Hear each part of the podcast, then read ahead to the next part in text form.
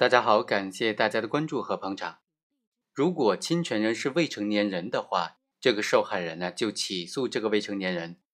此时应不应当将未成年人的监护人、法定监护人，也就是他的父母列为共同被告呢？还是说未成年人的父母是作为监护人的身份出庭呢？今天就通过这个案例和大家简单的分析一下这个问题。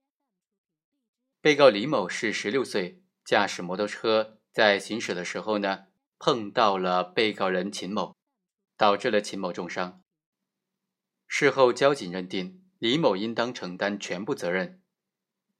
秦某于是将李某告上了法庭，请求李某赔偿经济损失，但是并没有将李某的父母列为共同的被告。在审理过程当中啊，原告他秦某只列了直接的侵权人。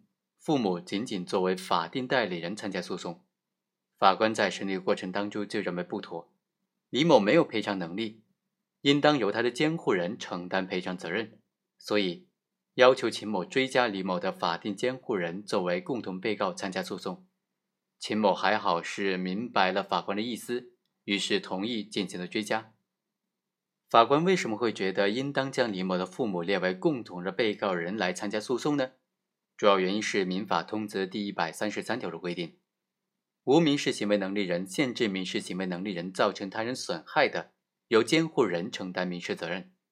监护人尽到了监护责任的，可以适当的减轻他的民事责任。有财产的无民事行为能力人限制民事行为能力人造成他人损害的，从本人财产当中支付赔偿费用，不足的部分由监护人适当的赔偿，但是单位为监护人的除外。由此可见，侵权行为的赔偿义务主体是有财产的被监护人。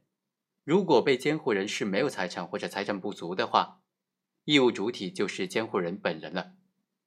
如果仅仅将李某列为被告，最终判决他的父母是要承担民事责任的，这就会出现判决义务主体和承担义务的主体不一致的乱象。所以啊。